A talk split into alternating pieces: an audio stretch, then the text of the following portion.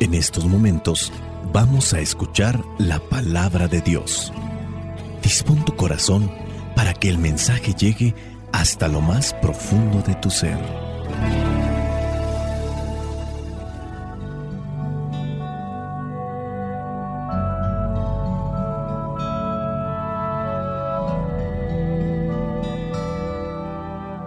El Evangelio que la iglesia nos presenta para esta solemnidad de San Pedro y San Pablo corresponde a Mateo capítulo 16 versículos del 13 al 19. Dice así, cuando Jesús llegó a la región de Cesarea de Filipo, preguntó a sus discípulos, ¿quién dice la gente que es el Hijo del Hombre?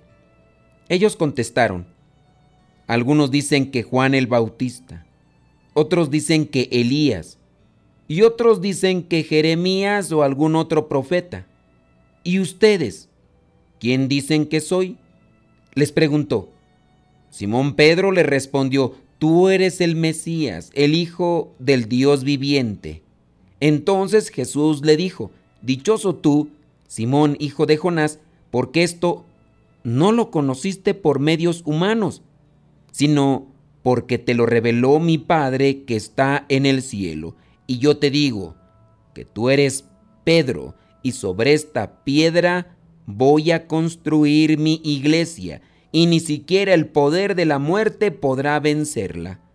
Te daré las llaves del reino de los cielos. Lo que tú ates aquí en la tierra, también quedará atado en el cielo, y lo que tú desates aquí en la tierra, también quedará desatado en el cielo. Palabra de Dios. Te alabamos, Señor. Señor Jesucristo, nuestro divino Salvador. Gracias te damos por tu infinito amor. Te escuchamos en la palabra, te recibimos y adoramos en la Eucaristía, te servimos en los hermanos.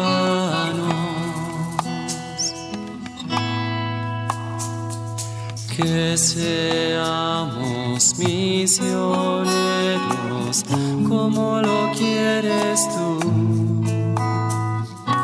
enseñando hombres el fuego de tu amor. La iglesia tiene presente a los héroes de la fe, aquellos que han sido testigos del amor de Dios en sus vidas y que por eso son capaces de entregarse de forma plena, completa y hasta el extremo para anunciar a Cristo. Todos estamos invitados, es un llamado de parte de nuestro Señor Jesucristo a anunciar su reino. Primero hay que dejar que lo instale en nuestro corazón para que con ese impulso salgamos a anunciarlo, no solamente de palabra, sino que lo hagamos una realidad en nuestras vidas. Hoy la iglesia tiene presente a estos santos apóstoles, uno de ellos llamado directamente, el otro llamado indirectamente.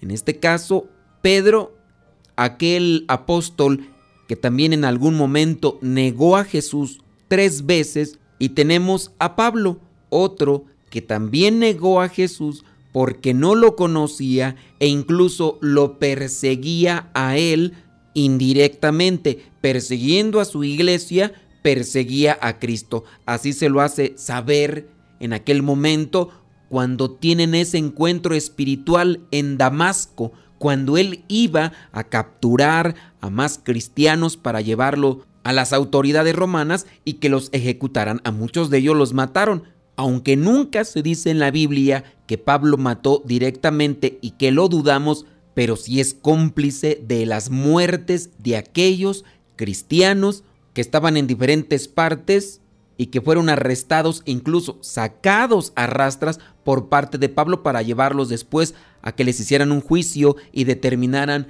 qué era lo que iba a pasar con sus vidas. Pablo también en ese caso negó a Cristo, pero después de esta visión que tuvo en Damasco, después de tres días sin comer y sin beber y en oscuridad porque estaba completamente ciego, pudo mirar la luz, pudo mirar a Dios en lo profundo de su corazón y desde ahí comenzó a anunciarlo. Se dice que fueron tres días de oscuridad, no veía nada.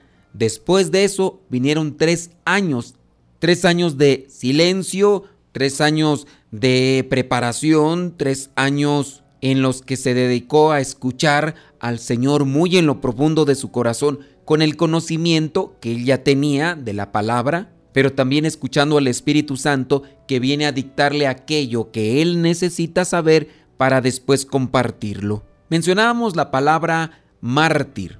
Mártir significa testigo. Esta palabra es tomada del griego mártiros. Mártir, mártiros, que significa testigo. Tú muy bien sabes que un testigo es aquel que puede dar razón y fundamento de algo que vio y experimentó. Hay testigos falsos que inventan cosas, pero ellos no dan razones, no dan fundamentos, no dan verdades, dan mentiras, dan calumnias. En el caso de estos dos hombres que presenta la iglesia, aunque el Evangelio solamente habla de Pedro porque Pablo todavía no entra a escena, si ustedes han revisado, Pablo entra a escena hasta en el libro de los Hechos de los Apóstoles, este libro que fue escrito por Lucas. Lucas, discípulo de Pablo. Lucas, el que escribió el Evangelio.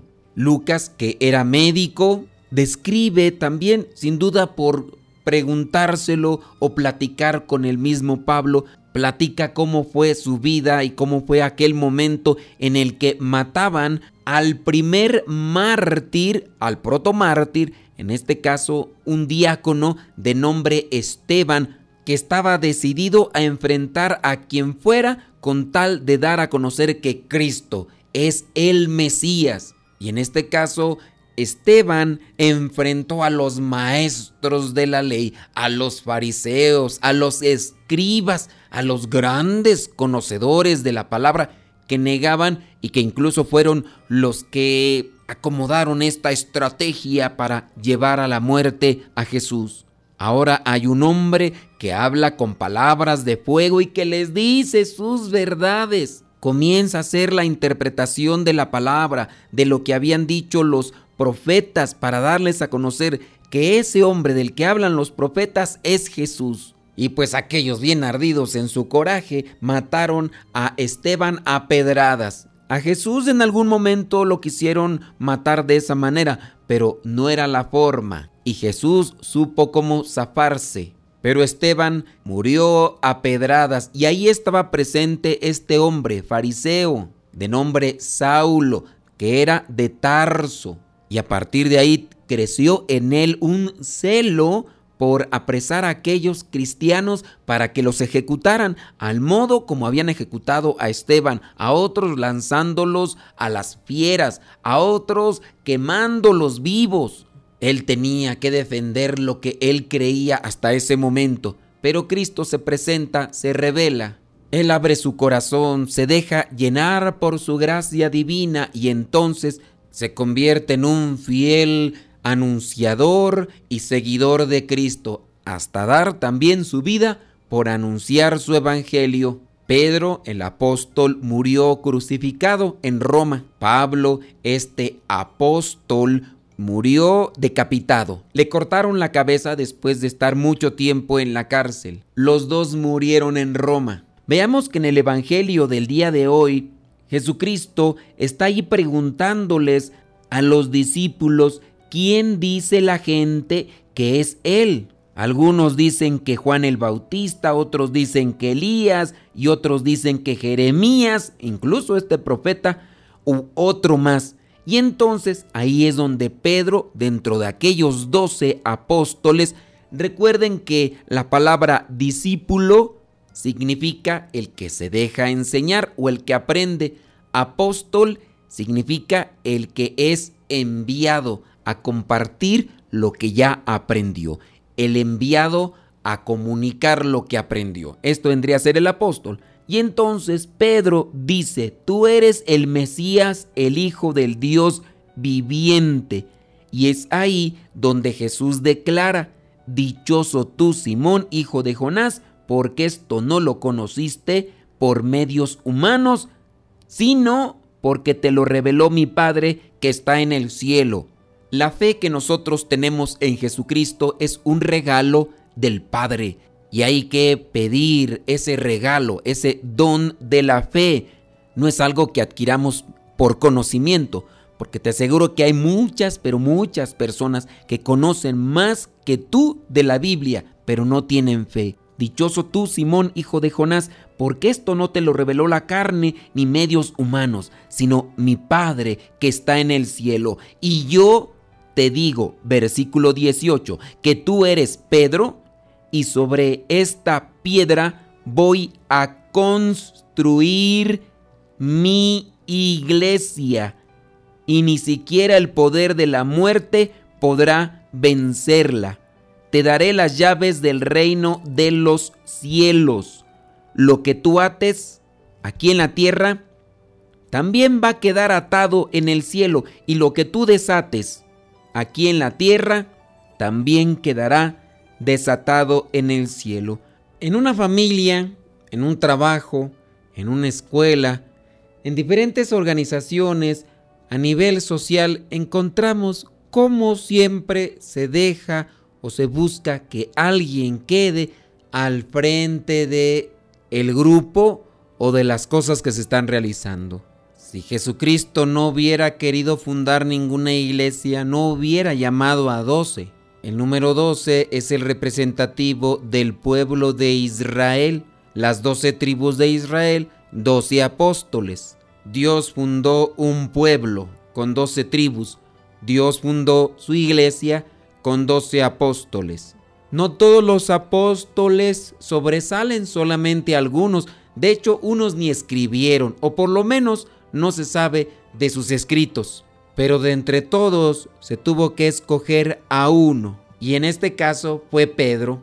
En otras lecturas encontramos, por ejemplo, en Juan, donde solamente se le dice a él no a los otros, no a todos, apacienta mis ovejas, apacienta mis corderos. Pedro tiene una misión específica, Pablo tiene otra misión, un carisma diferente, una sola misión.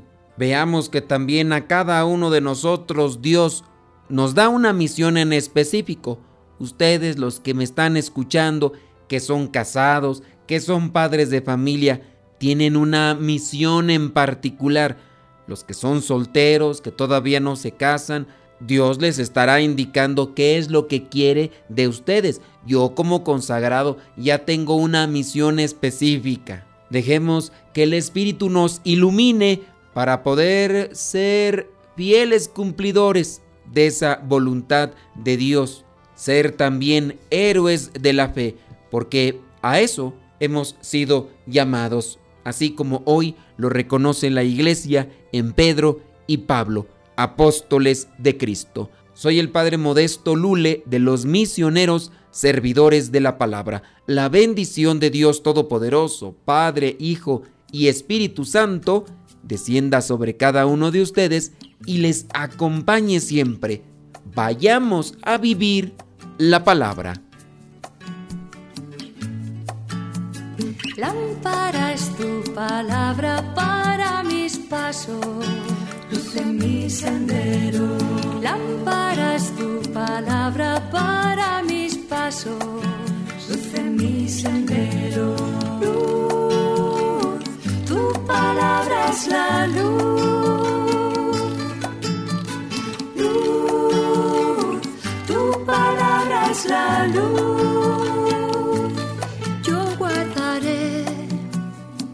tus justos mandamientos